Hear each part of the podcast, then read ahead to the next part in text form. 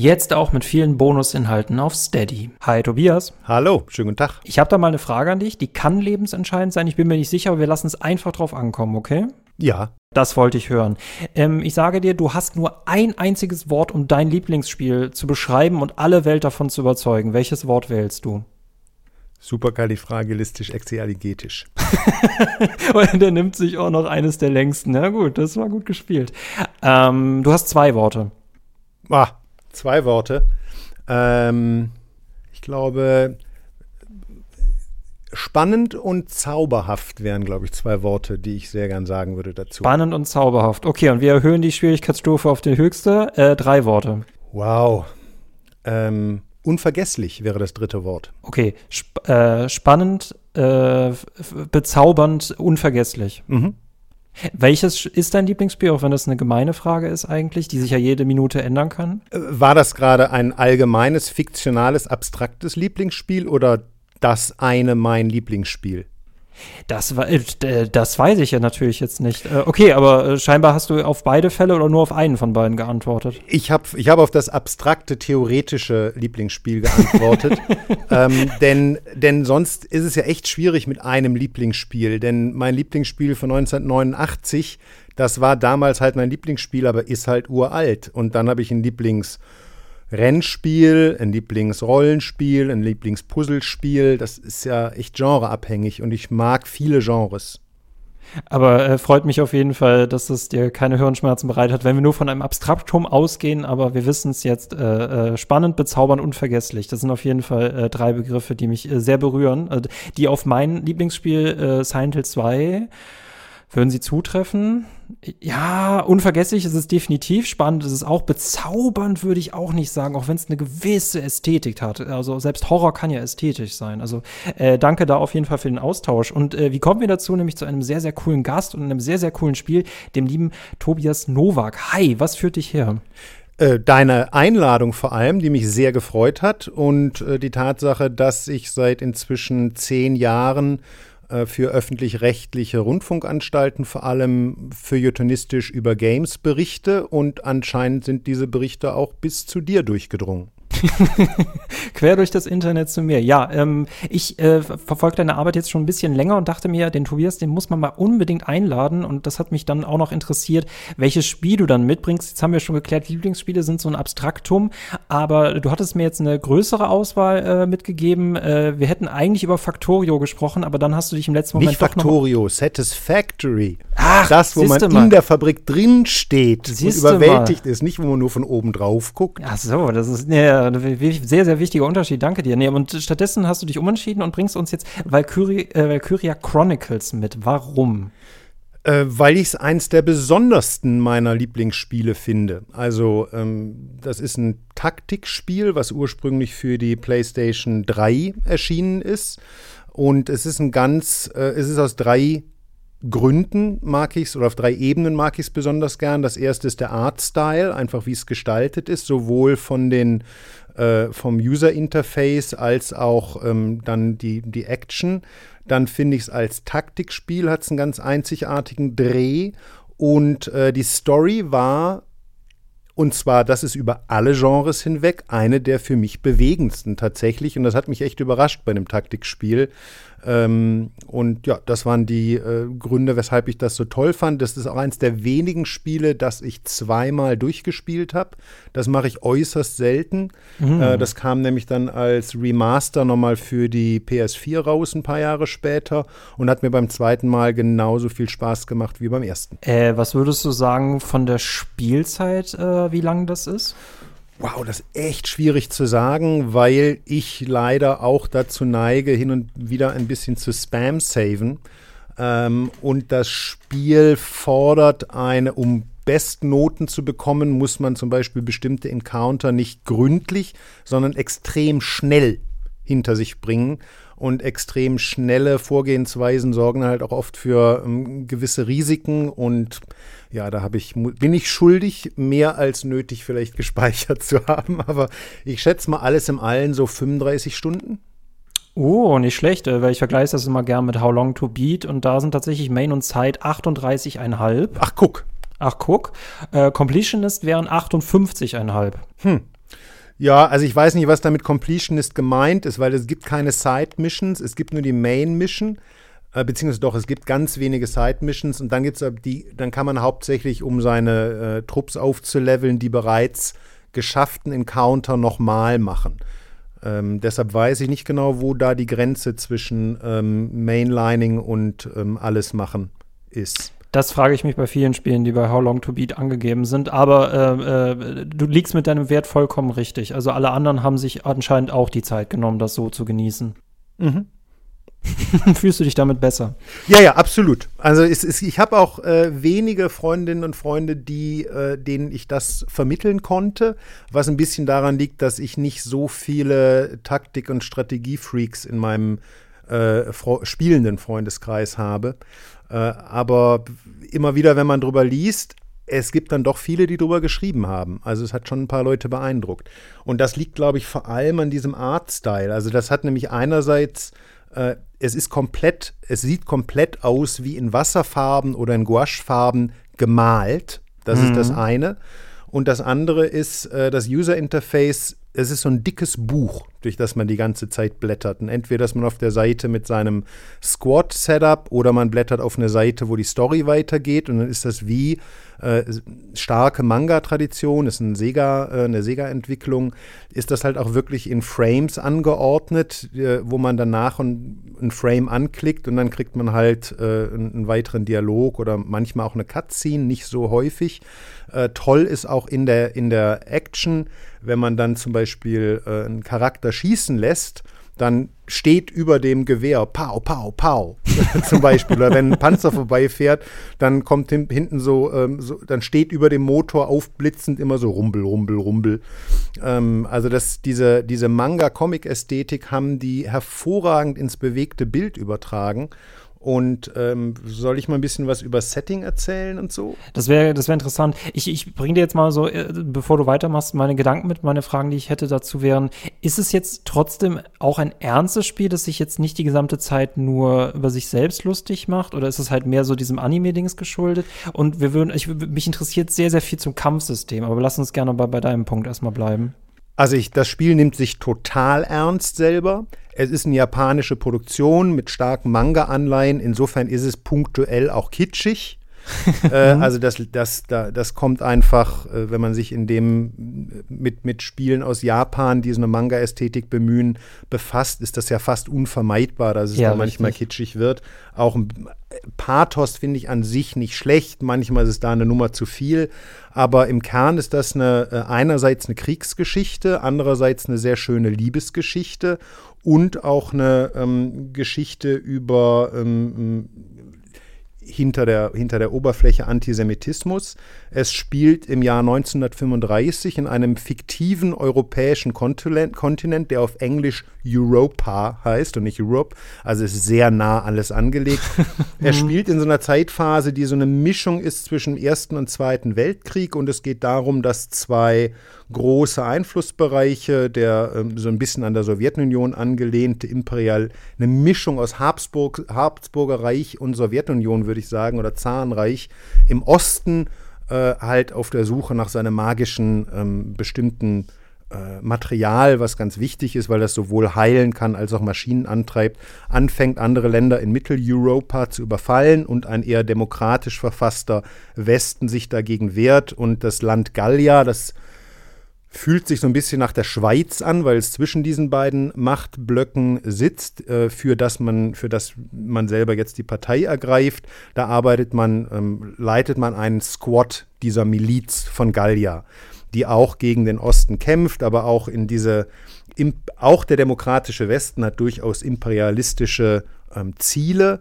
Und es sind noch ganz viele andere historische Themen da ähm, verarbeitet. Ähm, nicht nur der Erste und Zweite Weltkrieg in diversen ähm, Ansätzen, sondern ganz besonders bewegend fand ich, dass der Antisemitismus und der Holocaust dort ähm, thematisiert wurden. Das sind dann natürlich nicht die Juden, das sind dann die Darksen heißen sie. Das ist ein Volk, was auch dort in verschiedenen Ländern lebt und die werden halt stark diskriminiert.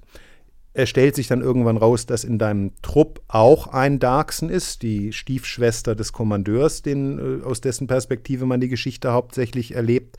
Und äh, wie dann zum Beispiel aus deinem eigenen Squad diesem Mädchen gegenüber äh, die Leute ähm, rassistisch sich verhalten, äh, aber dann über die Zeit halt über ihren Rassismus hinweg finden. Und diese, diese Geschichte fand ich sehr einfühlsam erzählt. Ich habe selten in einem Computerspiel so eine ähm, vielseitige und menschliche Behandlung dieses Themas ähm, gefunden. Äh, ebenso einfühlsam ist die Liebesgeschichte zwischen dem Kommandeur und einem seiner Soldaten, Soldatinnen. Ähm, dazu ist wichtig zu sagen, es ist eine Miliz. Die, die haben alle in erster Linie einen zivilen Beruf und sind mhm. jetzt mhm. nur, weil der Krieg ausgebrochen ist, unter Waffen und ihre, ihre zivile Ausrichtung. Der Kommandeur ist hauptsächlich eigentlich Biologielehrer.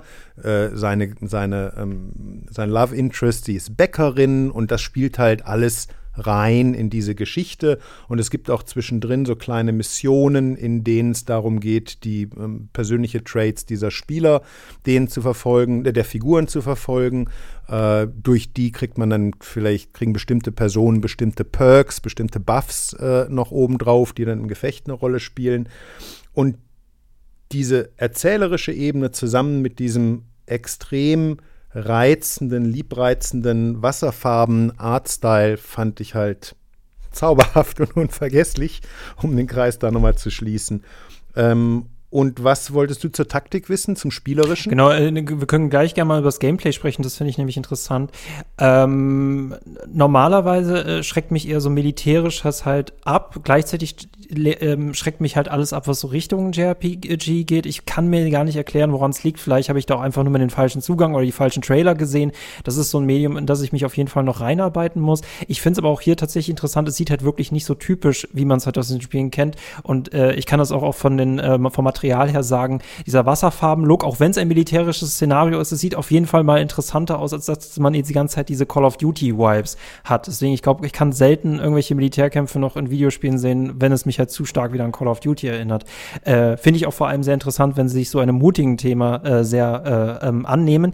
Äh, werden Konzentrationslager in irgendeiner Weise thematisiert? Es wird einmal in eine Mission geht tatsächlich darum, ein Lager zu befreien, in dem aber kaum noch welche sind. Aber das ist kein, es ist kein Vernichtungslager. Es ist kein, äh, ähm, kein Bergen-Belsen oder so. Es ist einfach, es sind halt ganz viele Baracken und die Leute sind furchtbar abgemagert. Also sie haben jetzt nicht den Horror des Holocausts äh, da jetzt ausgemalt, aber das System ist das gleiche. Staatliche Unterdrückung aufbauend auf Vorurteilen, äh, die gewissen strategischen Zielen auch dient und Menschen, die halt da von dem System zermahlen werden. Hm. Äh, wie würdest du so denn ähm, so die Gewichtung einschätzen? Ähm, ist Valkyria Chronicles schon mehr Unterhaltungsspiel als Serious Game oder kann es doch eigentlich auf schon beides Fall. sehr gut leisten? Es ist auf jeden Fall in erster Linie ein Unterhaltungsspiel, das aber nicht davor zurückschreckt, auch ernste Themen anzusprechen und auch dann mal gar nicht so wirkungslos auf die Tränendrüse zu drücken. Mir geht das genauso wie dir, was äh, gerade diese realistischen Kriegsspiele angeht. Ich ertrage das nicht, auch wenn einige meiner Kumpels äh, oder ich mit einigen meiner Kumpels, die da oft sind, hin und wieder mal in die Warzone gegangen bin. Ich habe es irgendwann sein gelassen, weil es hinterlässt ein furchtbar äh, bitteres Gefühl, wenn die Bilder, die ich da im Spiel ähm, fabriziere, denen ähneln, die ich in der Tagesschau sehen kann. Das brauche ich überhaupt nicht. Ich habe nichts gegen einen guten Shooter. Also ich bin, äh, bin seit vielen Jahren ähm, relativ fleißig bei Destiny dabei, aber da ist es halt diese fantastische Abgedrehtheit, die das völlig klar macht, dass das was Fantastisches ist und nichts mit unserer Welt zu tun hat. Ähm, hm. Und dieses Spiel hier, das äh, ist auch überhaupt nicht hyperrealistisch. Da, dafür ist alles viel zu bunt die ganze Zeit und natürlich auch auf eine Manga-Art äh, überzeichnet. Natürlich haben die Soldatinnen sehr kurze Röcke an. Natürlich sind die Typen alle relativ breitschultrig und haben ähm, Kiefer, äh, nicht ähm, ähm, Wangenknochen, die scharf wie ein Messer sind und so. Also das ist natürlich äh, auf, auf eine Art japanisch-manga-mäßig überzeichnet wo es dann gar nicht diesen grimmigen äh, Call of Duty ähm, Vibe absondern kann. Mhm, bei Call of Duty war es noch mit Warzone, weil es halt eben diese Multiplayer Battle Royale Geschichte ist, konnte ich das irgendwie noch davon trennen, ne, weil es halt einfach lächerlich ist. Kampagnen kann ich schon seit sehr vielen Jahren nicht mehr spielen. Ja. Ähm, da habe ich den Reiz nie hinter verstanden. Ähm, ich finde es aber auch cool, gerade ähm, ich habe manchmal das Gefühl, Serious Games setzen dann manchmal zu wenig auf Unterhaltung, während ich es interessant finde, wenn Unterhaltungsspiele auch so einen gewissen Serious Game Charakter aufmachen können. Äh, siehe Life is Strange, siehe äh, Warsaw, was ich sehr interessant finde, was so gewissermaßen so ein Darkest Dungeon Spiel ist, aber das halt in, äh, in Warschau spielt äh, zur, Be äh, zur Belagerung äh, der Stadt durch die Nazis. Ähm, und finde interessant, dass Valkyria Chronicles, das ist ja nicht sofort direkt abschreckt, ähm, sondern es einfach mit drin hat. Und es hat einfach, ne, also vom optischen her äh, schreckt es mich in den ersten Minuten nicht ab und es sieht wirklich sehr, sehr interessant aus. Es hat insgesamt ein ganz warmes Gefühl. Also auch von der ganzen Optik, äh, ähm, wie das angelegt ist, die Farben, die da entgegenkommen. Ähm, ja, also das, das kann ich, also warmes Gefühl kann ich schon mal hm, festhalten. Ich finde ne, es interessant, wie sehr auch gerade in dieser Flut an Spielen auch dieser, dieser Oberflächlichkeitsaspekt ja trotzdem sehr entscheidend sein kann, ob ich mir jetzt ein Spiel angucke oder nicht. Und deswegen hatten wir schon darüber gesprochen, welche Kategorien da ausschließend sein können. Aber auch ähm, Artstyle höre ich immer oft als Argument, aber es gibt dann diesen für mich halt wirklich sehr, sehr einzigartige, sehr wiedererkennbare Artstyles und dazu würde ich auch Valkyria Chronicles ähm, zählen. Ähm, wie funktioniert das Gameplay? Jetzt würde ich nämlich drauf tippen, entweder ist es Missions, es ist es, lass mich raten, ist es nicht rundenbasiert, ist es schon missionsbasiert, äh, oder? Es sind Missionen, die rundenbasiert organisiert sind, aber der, aber der fantastische Clou, den ich noch nirgendwo sonst erlebt habe. Also du hast deinen, äh, du kriegst eine Mission, diese Missionen erinnern alle sehr an stereotypische ähm, historische Gefechte. Also es gibt dann eine Mission, die erinnert einen sehr an Normandie. Es gibt äh, eine Mission, die erinnert einen sehr an irgendwie Winterfeldzüge. Es gibt äh, äh eine Mission, die so sehr, äh, da fühlt man sich halt, halt beim Afrika-Korps. Es gibt eine Mission, die eher so Erster Weltkriegsmäßig, äh, also so ein Grabenfrontsystem ist mit, mit, mit tiefem Niemandsland. Also man guckt auf seine Missionsmap drauf, platziert als erstes seine, seinen Trupp. Ich weiß ehrlich gesagt nicht mehr genau, wie viele man mitnehmen kann. Ich glaube zehn. Mhm. Aber und ist auch unter, unterschiedlich von Mission zu Mission. Ähm, und wenn man dann dran ist, dann hat man Aktionspunkte, nee, Kommandopunkte heißen sie. Ähm, eine bestimmte Zahl. Ich glaube, man beginnt mit zehn oder so. Und dann kannst du zehn Kommandos geben. Und wenn du einer Figur ein Kommando gibst, dann zoomst du aus der Übersicht auf die Map rein in die Ego-Perspektive des Soldaten, der Soldatin. Und dann bist du in einer First-Person-Shooter ähm, über diese Person, die du jetzt, äh, dann hast du so einen Meter von Aktionspunkten und so weit kannst du halt laufen. Äh, alle anderen bewegen sich nicht. Wenn du in den in Schussfeld von Gegnern kommst, dann eröffnen die auch das Feuer auf dich. Das heißt, es kommt schon darauf an, wo du langläufst, hinter Mauern etc. pp. Und du kannst irgendwann, während du dich bewegst, äh, sozusagen in den Feuermodus gehen und dann äh, in aller Ruhe zielen, deinen Schuss setzen und danach rausgehen und die nächste Figur anwählen aus der Übersichtskarte, wo du dann wieder in die Ego-Perspektive reinrutschst. Und diese Mischung aus rundenbasierten Taktikspiel und dann diese extrem immersive First-Person-Variante, die man ja in einem Taktikspiel klar, man kann auch in vielen, in den, äh, in, in, den, äh, in vielen Taktikspielen sehr nah ranzoomen, Company of Heroes oder so, mhm. äh, kannst ja auch fast bis auf Personenlevel dann rangehen, aber du zoomst nicht nur ran, sondern du bist drin. Also du bist dann halt wirklich da bei der Person und steuerst die. Und das habe ich noch nirgendwo sonst erlebt. Ich habe bei diesen rundenbasierten Spielen immer so ein bisschen dieses Gefühl von Künstlichkeit. Ne? Meine Figur darf nur zwei Schritte setzen. Meine Figur hat 40-prozentige Wahrscheinlichkeit, eine Person zu treffen, die direkt vor ihr steht. Ich, ich finde, es, es, es macht das halt natürlich als taktischer. Es macht das aber irgendwie so schachbrettartiger und künstlicher, was ich halt vor allem bei Nahkampfattacken nicht verstehe, die dann ins Leere zielen. äh, finde ich aber interessant. Hast du ähm, etwa auch schon deinen Ranger in XCOM äh, eine 99-prozentige Attacke führen lassen, die daneben ging? Genau auf diesen Fall wollte ich ansprechen, aber ich wusste jetzt nicht, ob du, ob dir XCOM, also XCOM du, also ist tatsächlich XCOM das zweite Taktikspiel, was ich durchges zweimal durchgespielt habe. Dann, dann verstehst. Also ich muss ganz ehrlich sagen, ähm, ich, ich, bin lange Zeit kein Fan von rundenbasierten Spielen gewesen, äh, weil Fallout, da habe ich es ehrlich gesagt nicht verstanden. Die Kämpfe haben sich sehr, sehr lang gezogen. Da lobe ich mir Death Trash, eine, äh, ein Spiel aus Deutschland, ein Indie-Spiel, was auch sehr Fallout-lastig ist, aber halt auf Echtzeitkämpfe setzt.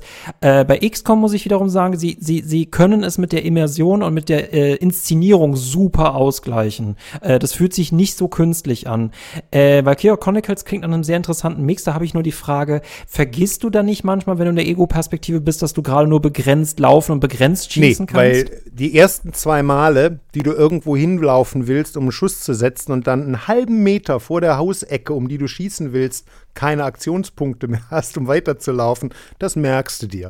Also du achtest da sehr genau drauf, äh, die best, die günstigsten Wege zu laufen. Okay, aber es heißt halt, also entweder jetzt, jetzt steht mein Skill versus äh, den Prozentwerten in jedem anderen rundenbasierten Spiel. Ja, wobei der Skill, du musst nicht schnell sein. Also du musst eigentlich nur laufen. Äh, wirklich zeitkritisch wird es nur, wenn Gegner auf dich schießen in dieser, in dieser Situation. Aber sobald du in den Schießmodus gehst, hören die Gegner auf zu schießen und du kannst ganz in Ruhe zielen und äh, halt deinen Schuss setzen oder jemanden wiederbeleben oder ne, was immer du auch gerade tun willst. Kann ich da besonders äh, kritische Schüsse machen oder auf bestimmte ja, Körperteile? Klar. Also äh, Headshots sind natürlich äh, besonders effektiv. Beziehungsweise bei anderen, es gibt dann so Maschinen, die haben dann immer so eine bestimmte Stelle, so ein, also ein äh, Wärmetauscher am Motor, wo sie besonders empfindlich sind, wo du dann selbst einen äh, schweren Panzer mit einem schweren Maschinengewehr ziemlich zusetzen kannst, wenn halt diese Stelle an der Rückseite triffst. Also es gibt schon Crit-Spots auf jeden Fall. Ähm, kann, kann, man selber auch Panzer einsetzen oder hat man nur seine, seine man, eigenen Leute? Also der Kommandeur ist Panzerfahrer äh, und äh, hat seinen eigenen Panzer mitgebracht, weshalb er, weshalb dieses Squad einen Panzer hat. Und den nimmst du in die meisten Missionen mit. Äh, später gibt es dann sogar noch einen kleinen zweiten Panzer, den du dazu nehmen kannst. Habe ich selten gemacht, weil die, die einen Panzer einsetzen kostet zwei Kommandopunkte, Infanterie ein Kommandopunkt. Und da die mit die knappste Ressource sind, ähm, ich, nehme ich dann lieber einen starken Infanteristen mit als einen zweiten Panzer. Ähm, lass mich raten, dann sind halt quasi alle so Social-Geschichten finden dann wahrscheinlich zwischen den Missionen statt, vielleicht auch manchmal während der Missionen, aber das ist an sich voneinander getrennt, oder?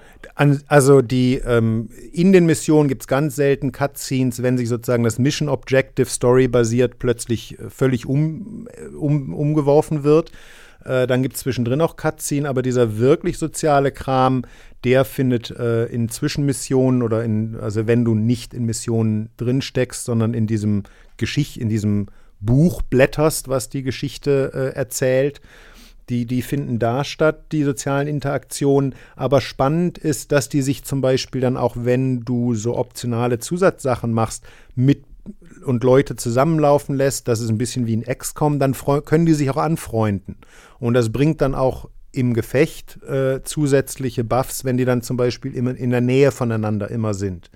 Ne, dann haben sie irgendwie, dann können sie besser ausweichen oder nehmen weniger Schaden oder äh, es gibt sowas, also man kann Schüssen, auch Gegner können Schüssen ausweichen und deshalb ist ein total geiler Perk, wenn du, ich, ich bin nicht mehr sicher, wie es heißt, aber ich glaube Undodgeable Shot hast als Perk weil dann kannst du auch sicher sein, wenn du von vorne auf den Gegner schießt, dass er nicht sich plötzlich hinter die Sandsäcke wirft. Mhm, das klingt, das klingt mega interessant. Würdest du die Kämpfe als äh, schon knackig schwer äh, äh, beschreiben? Also ich habe äh, ähm, ich habe gestern noch mal in Vorbereitung auf unser Gespräch heute äh, noch mal ein paar alte Reviews auf IGN oder so gelesen. Die sind erstaunlicherweise der Meinung, dass es echt knackig ist. Ich finde es gar nicht so knackig, wenn man weiß, worauf es dann hinaus will, dass Schnelligkeit tatsächlich äh, der, der, der, Schlüssel zum Erfolg ist und dass es dann irgendwann später, wenn deine Einheiten auch ein bisschen hochgelevelt sind, du zum Beispiel sozusagen die erste Frontreihe völlig umläufst. Du hast irgendwie ganz schnelle Infanteristen und lässt die einfach rennen. Lässt deinen Panzer an der Ausgangsposition stehen, damit er mit der Frontlinie sich beschäftigt und läufst dann einfach durch über, umrundest äh, ganze Verteidigungslinien. Ähm, also ich fand es nicht so schwierig, aber wie gesagt, ich habe halt auch gerne mal gespeichert. Ähm, das ist auch ein Hauptkritikpunkt bei mir bei rundenbasierten Spielen, wie beispielsweise Mario äh, plus Rabbit Sparks of Hope. Manche mhm. rundenbasierten Kämpfe fühlen sich so wie Filler an. Ich habe immer besonders, ich möchte die wichtigen Schlachten spielen und nicht nur, weil ich auf, auf einen einzelnen Gegner treffe, muss jetzt nicht komplett wieder das gesamte Schlachtbrett äh, ausgerollt werden. Ich gehe aber davon aus, dass du eine begrenzte Anzahl von Missionen hast, die aber sich auch alle wichtig anfühlen in Valkyria. Die fühlen Chronicles. sich alle wichtig an. Also es gab, es gab, glaube ich, ganz wenige, die so ein bisschen ruhiger sind, aber die passen dann auch wieder in diese größere Kriegsgeschichte rein. Äh, die Einheit ist halt nicht immer an dem Brennpunkt der Front, sondern auch mal irgendwie in der Etappe. Und dann stellt sich aber raus, dass da irgendwie eine Bande gegnerischer Einheit, eine gegnerische Einheit im Land, im, im Wald rumwildert. Und dann gehst du halt auch, obwohl du gerade eigentlich in der Etappe bist, nochmal auf äh, ähm, Jagd.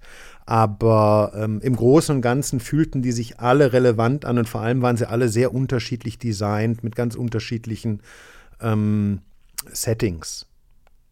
Hm. Ich kann mir vorstellen, dass es kein Roguelite-Spiel ist und dass wenn wir einen Charakter, also wenn alle Charaktere tot sind, dass dann wahrscheinlich Game Over ist, man die Mission wiederholen muss. Oder liege ich falsch? Es gibt, glaube ich, fünf äh, story-relevante Charaktere, die dürfen nicht sterben. Wenn die, wenn einer von denen stirbt, ist Game Over. Ähm, aber es gibt einen sehr weiten Cast von optionalen weiteren Leuten in deinem Squad, also von denen du auch immer viele dabei hast und, und du nimmst dir dann die, die du einfach sympathisch findest, weil die halt auch alle sehr unterschiedliche Charaktere haben. Ähm, Levels, die, man levelt immer ganze Klassen hoch. Also es ist so, wenn ich die Scouts hochlevel, dann sind alle Scouts besser geworden und nicht nur eine oder einer. Äh, das ist ganz angenehm, so kann man da ein bisschen rumtauschen wenn also ein nicht relevanter Charakter in einer Mission fällt, hast du drei Runden Zeit, äh, den mit irgendeiner anderen Figur zu erreichen. Dann werden sie vom Medic abgeholt oder zu gewinnen, äh, bevor drei Runden rum sind. Ansonsten sterben sie und sind tatsächlich dann weg. Das ist ein bisschen XCOM-mäßig, aber bei XCOM ist es halt härter, weil bei XCOM sozusagen auch deine absoluten Top-Leute äh, sterben können. Das passiert hier nicht. Mhm, das, äh, das werde ich XCOM nie vergessen. Mhm, hier wird da keiner, ja, keiner wird zurückgelassen. Also die da hat jeder sein PSTD mit rumzuschleppen. Ach ja, XCOM. Äh, das klingt auf jeden Fall mega, mega interessant und äh, auch ja, ne, auch eine gute Kom äh, Kombi, vor allem auch gutes Alleinstellungsmerkmal. Ähm, hört sich nicht zu schwer an. Ich finde es interessant mit der Ego-Perspektive. Das nimmt noch so ein bisschen die Künstlichkeit raus. Das klingt sehr immersiv, äh, kombiniert mit einer guten Handlung. Ähm, würdest, könntest du mir eine Mission nennen, die für dich so dein Highlight war, ohne zu spoilern? Ja, also ich äh, ich habe mir jetzt nicht nochmal irgendwie einen Playthrough oder so angeschaut, aber das, vielleicht ist es ja gerade gut, wenn jetzt nach einigen Jahren einer als Erster anfängt. Das war so eine D-Day-Mission, also so eine äh, Küsten, äh, also man sitzt direkt am Strand, man, man startet am Strand und muss sich dann gegen sehr starke Bunker ähm, ins Landesinnere kämpfen. Und das haben sie echt clever gemacht, weil du, du bist diesen, dem Maschinengewehr aus den Bunkern, die mähen dich nieder. Deshalb ist die einzige Chance, die man hat, viel mit Nebelgranaten arbeiten, den Gegner einnebeln, dann aber sich selber im Nebel nicht verlaufen, ähm, während man irgendwie hinter die Gegner zu versuchen, äh, kommt zu, zu ver kommen versucht, so rum. Mhm, mhm, ähm, das fand ich sehr eindrücklich und ich fand auch das, das Wüstenszenario geil. Es gibt natürlich, äh, das muss man noch dazu sagen, es gibt eine magische Ebene, die aber erst relativ spät dazukommt, mit irgendeinem äh, alten Magievolk, was magiefähigen Volk, was extrem äh, mächtig ist, eben die titelgebenden Valkyrien, Valkyrias, Val Valkyries. Ähm, und die Wüste ist halt von einer alten Schlacht, die Jahrhunderte zurückliegt, völlig durchlöchert und zerfurcht. Und das sieht auch geil aus. Und du, und man, man läuft halt durch die, die, die Risse, die die Alten, die irgendwelche Megawaffen vor Jahrhunderten in den Boden gerissen haben, durch die läuft man halt als Deckung. Das fand ich auch ganz cool. Das klingt nach einem coolen Schauplatz. Ich frage mich, ob Magie es für mich dann nicht killen würde. Das ist so ein zweischneidiges Schwert. Ja, sie, spiel, sie spielt im Gefecht selber eigentlich keine Rolle, Puh. beziehungsweise die, Puh. es kommt, es gibt beim Gegner eine und bei dir eine irgendwann. Aber letzten Endes ist es nicht so, dass die zaubern, sondern die haben dann halt irgendeine magische Lanze in der Hand, mit der sie halt irgendeinen ganz schlimmen Strahl abschießen können. Das lässt sich für mich aber dann auch quasi einfach als konventionelle Waffe äh, interpretieren Okay. im Missionsumfeld. Okay, das hätte, das wäre jetzt der super GAU gewesen. Nee, äh, das, Nee. das hört sich, das hört sich fantastisch an. Ein, eine Sache noch, nicht Valkyria Chronicles 2 spielen und erst recht nicht Valkyria Chronicles 4. Aber Ähm, drei geht wieder. Äh, 3 war so ein ganz komischer, ich, ich glaube so ein PSP-Ausleger oder war die 2 ein PSP? Jedenfalls die anderen kann man eigentlich alle vergessen. Das jüngste ist noch spielerisch in Ordnung, ist aber narrativ ein totaler Rückfall. Also das ist dann wieder, also von Geschlechterrollen über das Motiv der Geschichte ähm, bis hin zu den Dialogen wirklich enttäuschend. Da hatten die so eine hohe Latte gelegt mit dem ersten und reißen die dann mit jedem der Nachfolger. Oh, das, das klingt ja, das klingt ja, das klingt ja übel. Also Valkyria Chronicles und vergessen, dass es eine Reihe ist. Ja, Okay, es hat nur eins gegeben und das ist gut. Danke. Ja, das, das, okay. über den Rest reden wir Der nicht. Rest existiert gar nicht. Der Recht existiert Nee. Äh, Tobias, danke, danke, danke für Valkyria Chronicles. Ähm, es, es gibt bei uns in der Community diesen ewigen Streit darum, Michael, jetzt spiel gefälligst mal JRPGs, irgendwas aus dem japanischen Raum und äh, du willst dir nicht denken, wie, wie, wie beharrlich die Leute da sind und jetzt schließt du dich versehentlich auch dieser Geschichte an, aber du bringst mir da wirklich einen sehr, sehr interessanten Titel mit. Also es würde mich total freuen, wenn du den tatsächlich antestest äh, und dann mal erzählst, wie es war. Da, da, das möchte ich definitiv. Also gerade wenn du, also gerade wenn mit deiner, mit, mit, mit deiner Spielzeit, mit deiner Vita, also was du schon alles gespielt hast, was du schon alles kennst, wo du schon alles dabei warst, ähm, und du mir genau dieses Spiel mitbringst, wo ich mir denke, also ich achte bei den Leuten, die mir Sachen empfehlen, immer drauf, ne, was empfehlen die mir? Und wenn das so Leute sind, von denen ich eine hohe Meinung habe, denke ich mir, okay, wenn du Valkyria Chronicles sagst, dann blende ich mal JRPG aus. Würde mich sehr freuen. Ja, ich sehe gerade auf Steam kostet das 19,99 Euro. Du meintest aber, es ist auch gibt für PS4. Es ist aber ursprünglich ein PS3-Spiel gewesen, meintest du? Genau. Ich wusste ehrlich gesagt gar nicht, dass es eine PC-Portierung gab. War mir gar nicht klar. 11. November 2014 hat auch äh, sehr positiv 9000 äh, Bewertungen.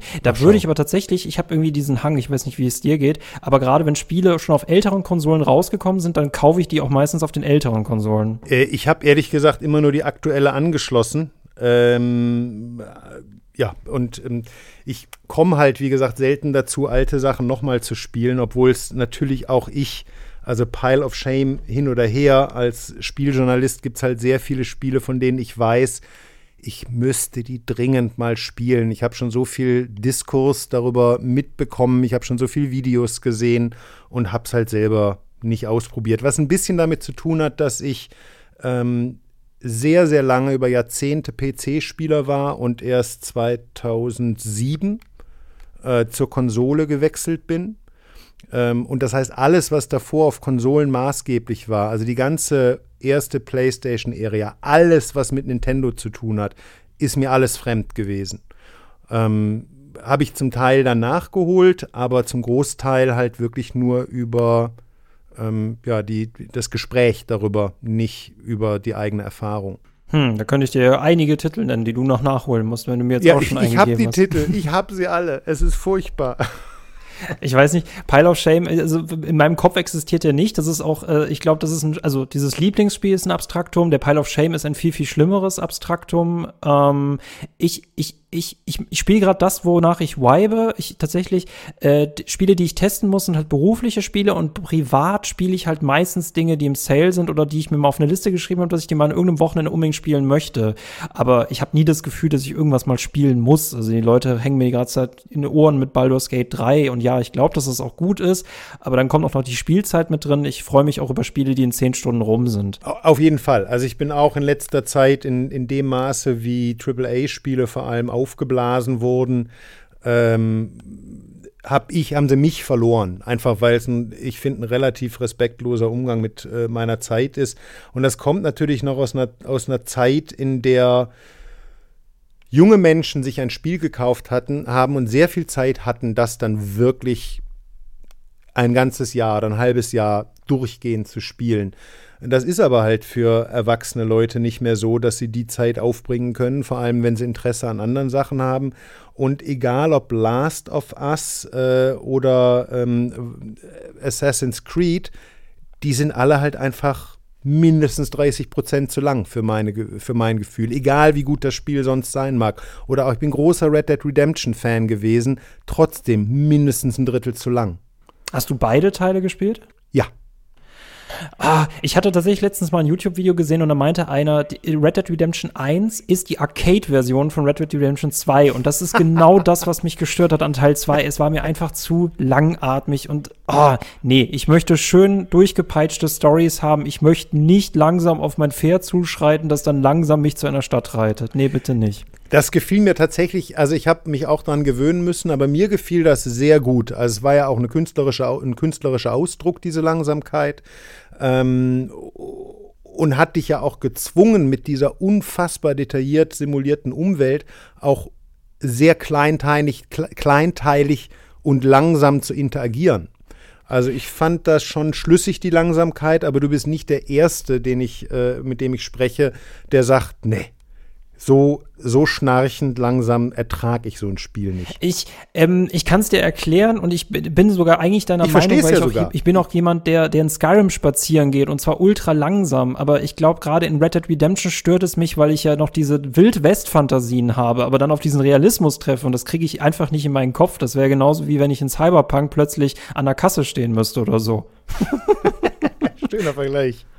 Ja, gut. Fair enough. Ja, verstehst du? Nee, deswegen ähm, äh, finde ich, finde ich sehr interessant. Also gerade über Pile of Shame könnte man fast schon Pile of Shamig viele Folgen, äh, äh, ja, man könnte genauso einen hohen Turm äh, auftürmen an Folgen gehen versus ja, den Spielen. Aber als, ja. aber als Spielkritiker, ich mache ja selten, beruflich mache ich ja selten Spielkritiken für Gamer.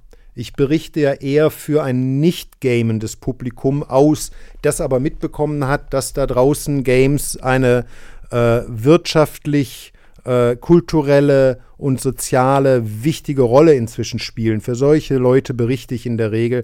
Und da gehört meines Erachtens auch ein relativ weit gefächertes Allgemeinwissen dazu, was Games angeht. Und dazu gehören halt auch gewisse Klassiker. Weißt du, ich habe nie mal, also, weißt du, es ist dann schon gut, mal Super Mario World zu spielen, ne? um es einfach mal ja, nee, zu wissen, worum es geht. Oder, na, oder viele andere Sachen. Musste jetzt gerade die Tage, äh, eine Serie, die ich immer so mitbekommen habe, aber nie gespielt hatte, war halt äh, Armored Core. Und ich mhm. habe mich sehr gefreut jetzt auf die Nummer 6. Äh, aber war dann für einen alten Sack wie mich einfach viel zu stressig. Ich hätte das geschafft, wenn ich mich da voll reingekniet hätte, aber ich war dann zu genervt, sehr, relativ schnell ähm, von der Schnelligkeit, dem hohen Anspruch des Spiels und habe es dann leider weglegen müssen. Da machst du natürlich noch eine zweite interessante Nebenperspektive auf, weil ich finde, so Auftragsarbeiten finde ich halt auch sehr spannend, wenn ich halt erstens weiß, dass ich Geld dafür bekomme, zweitens, dass es sich so um äh, äh, eine, eine Expedition handelt. Ne? Ich muss mich mit einem Genre auseinandersetzen, das ich gar nicht kenne. Da muss ich die Vorgänger spielen. Das verschafft mir eine ganz andere Motivation. Ich habe eine ganz andere Brille. Ich komme mir vor wie so ein eigen, wie so ein Historiker. Das verstehe ich definitiv. Und äh, genau, deswegen warte ich eigentlich meistens immer auf Aufträge oder eben diesen Podcast, wo mir halt Leute Spiele mitbringen und ich eine eine, eine, eine Podcast-Perspektive drauf kriege, ach, das sollte ich mal spielen, hat Person X gesagt. Deswegen, ich glaube, ich brauche immer andere Perspektiven als immer diese Geschichte. Ja, du musst ja aber übrigens X gespielt haben, weil alle anderen auch davon reden. Ja, das, also ja, es stimmt. Es ist ein zweischneidiges Schwert, aber ich bleibe dabei, als Kritiker sollte man gewisse äh, wichtige Referenzspiele zumindest mal angespielt haben, um ein Gefühl dafür zu haben. Ja, ich kann mich an mein Praktikum damals erinnern, da hatte ich dann einen Crashkurs, alles, was ich bis dahin nicht äh, kannte oder gespielt habe, musste ich dann relativ schnell nachholen. Also, das ja. ist ja lustig. Was für ein geiles zwei, ich bin, ich bin nicht mehr der gleiche wie davor. Äh, du hast tatsächlich uns noch interessante Themen mitgebracht, eigentlich so viele Themen, dass ich da gern fünf Podcasts draus machen könnte. Ähm, von der Liste her, was ist das Erste, was dir gerade so in den Kopf schießt? Ich weiß nicht mehr, was die Liste war. Ich lese dir vor. Hm. Zustand der Gaming-Presse, deine Lieblings-Gaming-Podcasts, wie lassen sich eigentlich Radio und Games miteinander verbinden, das finde ich ultra interessant ähm, und deine Vita. Also okay, dann, dann vielleicht ganz kurz, ich bin, ich bin äh, quasi nach dem Studium direkt in die Freiberuflichkeit gegangen, habe äh, schon als Student im öffentlich-rechtlichen Rundfunkumfeld äh, gejobbt und das wurde dann zu einer freiberuflichen Arbeit. Ich habe lange Jahre als äh, wie sagt man, Aufnahmeleiter, Projektleiter, Produktionsleiter für Veranstaltungen gearbeitet, die im Radio dann, äh, die fürs Radio aufgezeichnet wurden oder auch in Sendesälen stattfanden. Literaturlesungen, Konzerte, sehr, sehr viel Kabarett und Comedy. Oh. Und äh, aber parallel halt immer gegamed, schon seit äh, frühesten Tagen, ähm, Kindheitstagen. Und zweit, ich erinnere mich genau, das war 2013, da kam im Auslands, äh, wie heißt das? Echo der Welt, das ist so eine Art Auslandsjournal vom, äh, vom WDR äh, Hörfunk. Mhm. Und da berichtete der damalige ARD-Auslandskorrespondent Herr Headcamper von der Tokyo Games Show. Mhm. Und ich merkte halt, wie der sich alle Mühe gegeben hat, einen journalistisch respektablen Beitrag über diese Messe abzuliefern. Aber gleichzeitig hat man gemerkt, dass ihm vollkommen fremd war, was diese Menschen bewegt, was diese Industrie bewegt, was die Themen sind. Ähm, das war ihm einfach schleierhaft. Und da war ich damals sogar noch fest angestellt beim WDR. Ich habe ein paar Jahre auch als äh, Redakteur gearbeitet, bin aber freiwillig wieder in die Freiberuflichkeit gegangen. Ähm, und damals habe ich meinen Chefs geschrieben, das kann doch nicht sein, dass ihr, ob es um ein neues Buch geht, einen neuen Kinofilm, neues Theaterstück, meinethalben auch eine neue Tanzvorführung von Pina Baus, dass da Leute darüber berichten, die Ahnung vom Sujet haben. Aber sobald es um Computerspiele geht, eine Branche, die die anderen Unterhaltungsbranchen wirtschaftlich längst in die Tasche steckt, macht es halt irgendwer, der gerade da ist und Zeit hat. Und dann wurde mir gesagt, ja, das stimmt, aber wir haben keine Zeit, uns darum auch noch zu kümmern.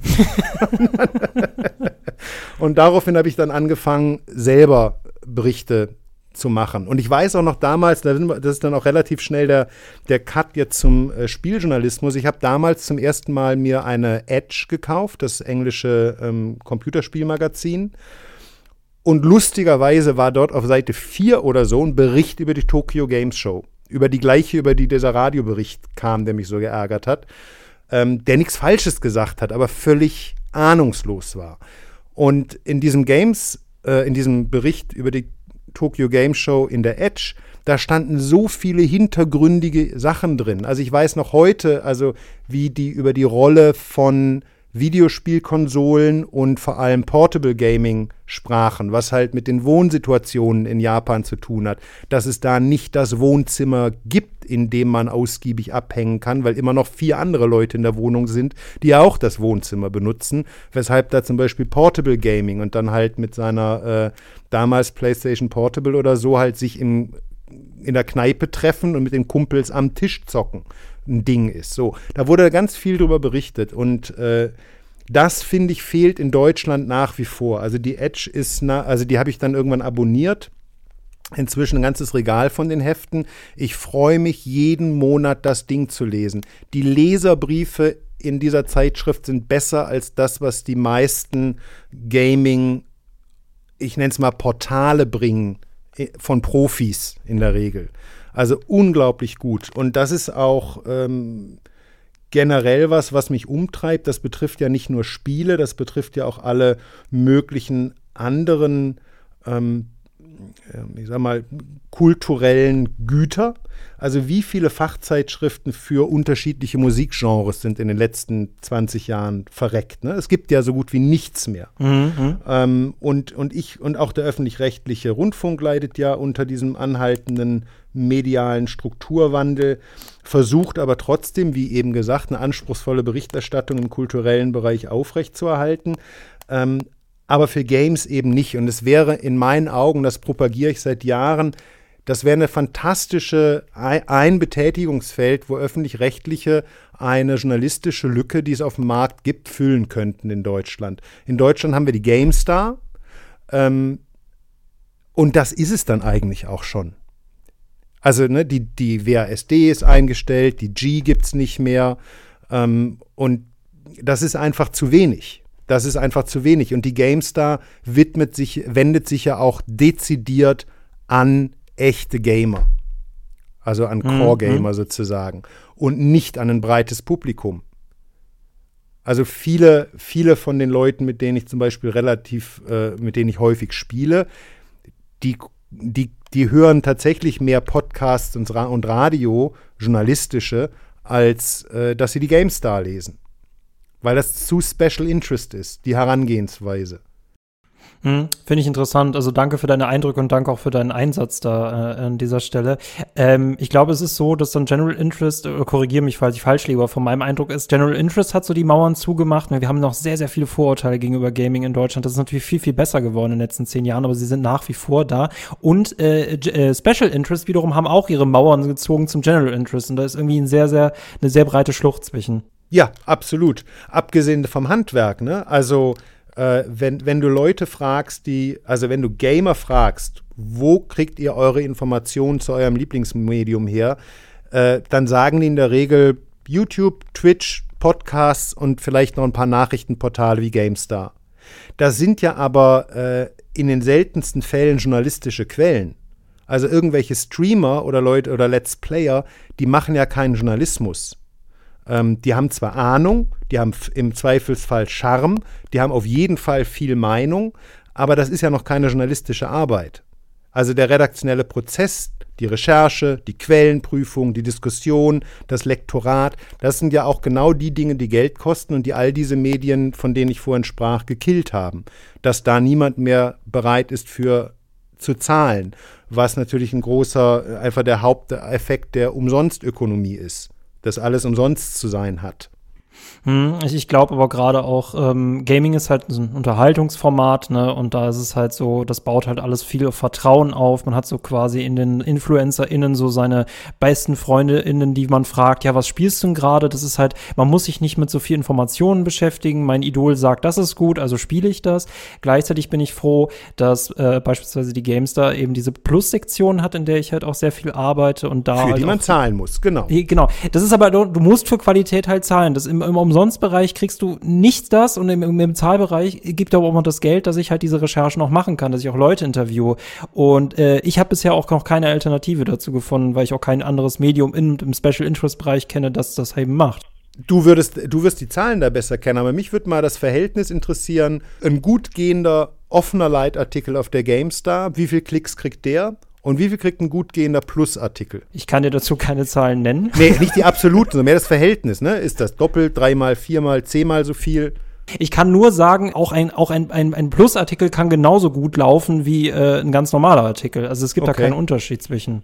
Okay, ja, das ist, das ist natürlich beeindruckend, wenn ihr das hinbekommt. Das bedeutet ja, dass ihr eine echt große Plus-Community habt.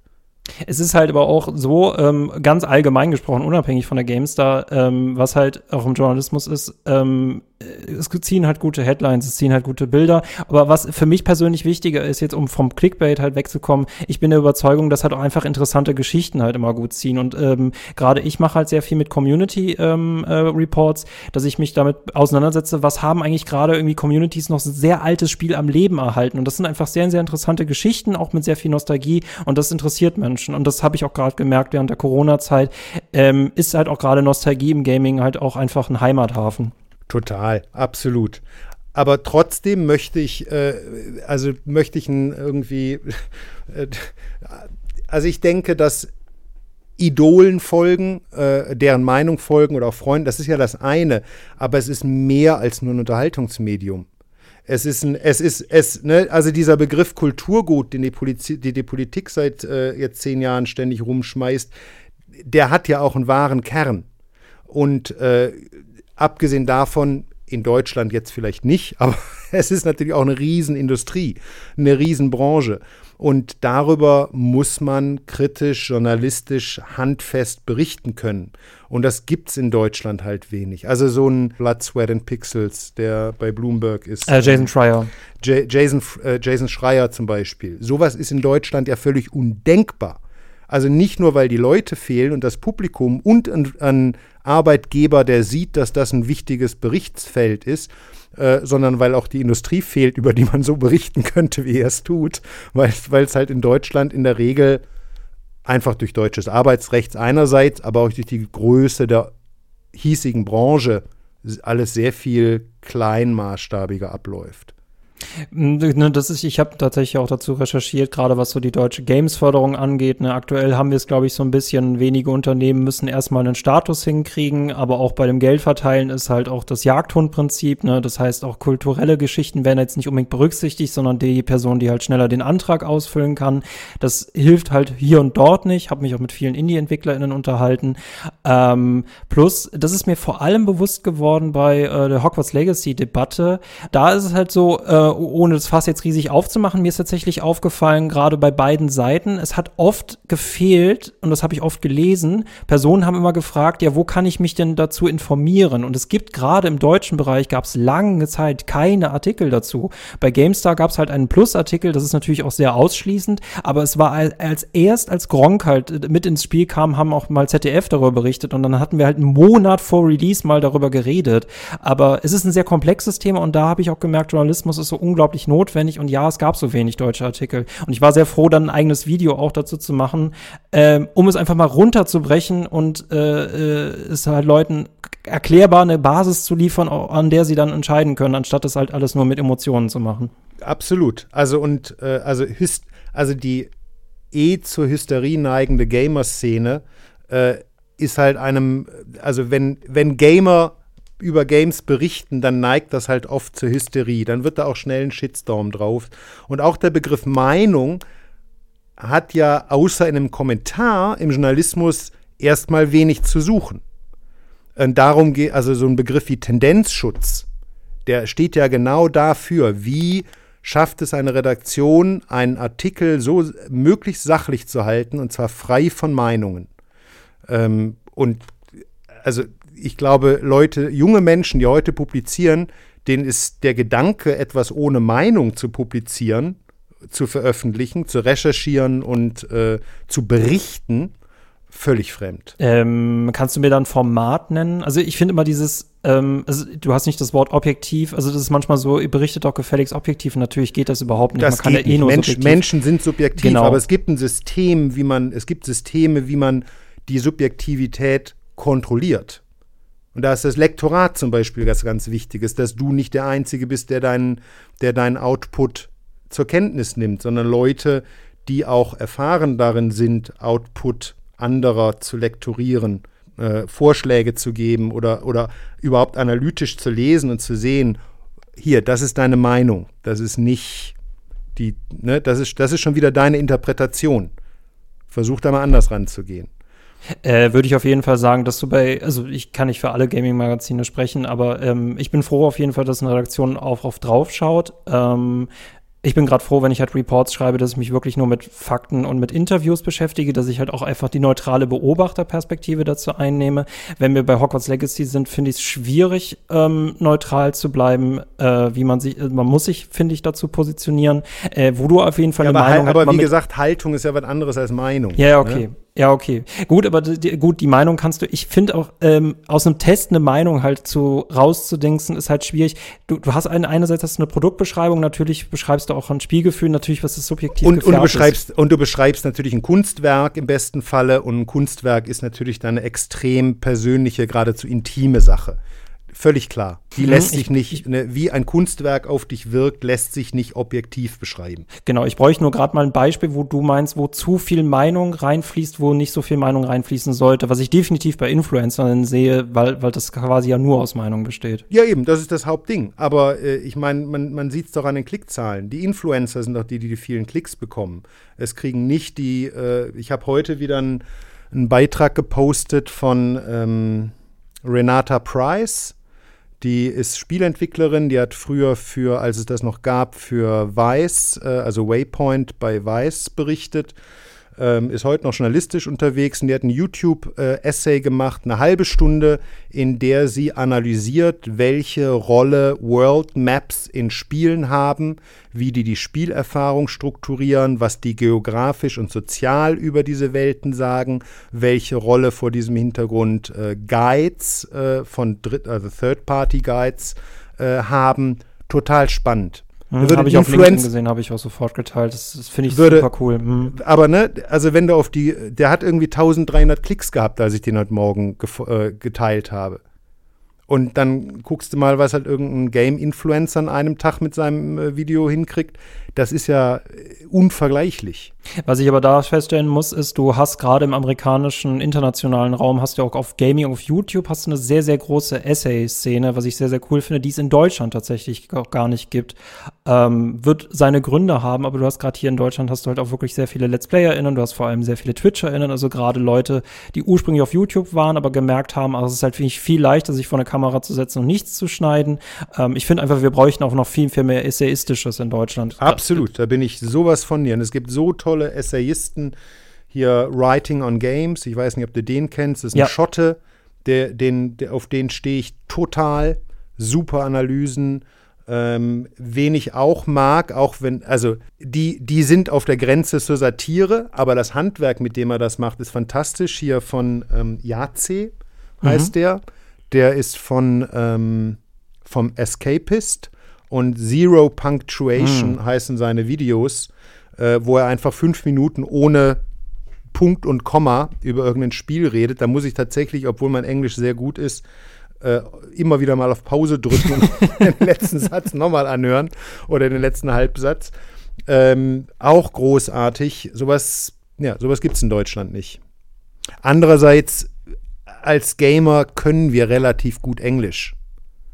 Deshalb, das ist eine Medienwelt, die uns grundsätzlich offen steht. Hm, Ich finde nur trotzdem, dass auch in Deutschland mehr ähm, Ja, das wäre natürlich Hm, wünschenswert. Ich, ich- will nur hm. sagen, es gibt eine Quelle, wo wir uns bedienen können, um, ohne depressiv zu werden. Hm, Ich habe, äh, ich kann da Leute empfehlen, wie zum Beispiel ähm, äh, äh, Verspielt, der arbeitet auch tatsächlich beim Fernsehen und man äh, bekommt bei ihm halt so richtige Gaming-Dokus, wo du denkst, das müsste eigentlich in der ZDF-Mediathek laufen. Das ist etwas, Ja, was komplett untergeht und wenn ich mit ihm rede, denke ich mir immer so, ich will dir gerade eigentlich nicht wirklich Social-Media-Tipps geben, wie deine Thumbnails noch genauso wie das andere aussieht, weil das sind einfach Produkte, die kannst du nicht mit den gleichen Taktiken verkaufen und da hilft tatsächlich nur drüber reden, halt empfehlen, ohne dass er das YouTube-Spiel mitspielen muss.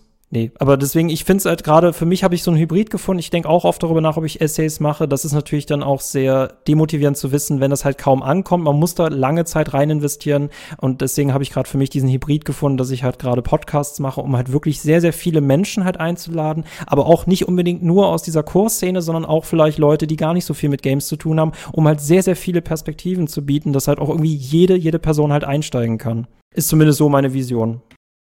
Ja, find, also ich äh, drücke dir da total die Daumen.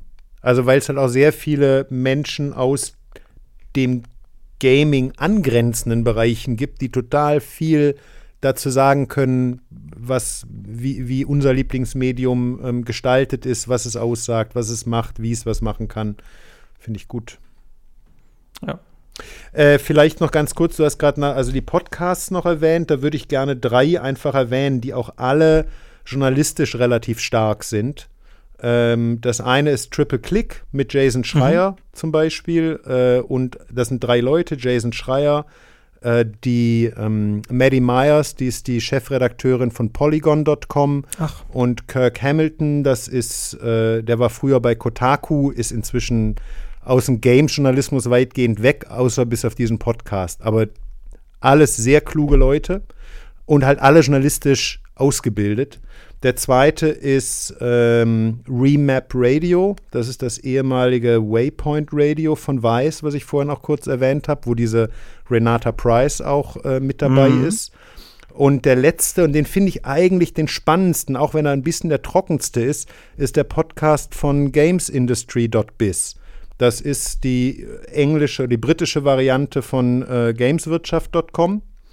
Äh, gamesindustry.biz heißt das bei denen. Und da reden halt verschiedene Leute aus der Redaktion über knallharte Games-Wirtschaftsthemen. Also da wird sowas wie, der, wie letzte Woche der Microsoft Leak äh, ganz anders auseinandergenommen als von irgendwelchen Influencern.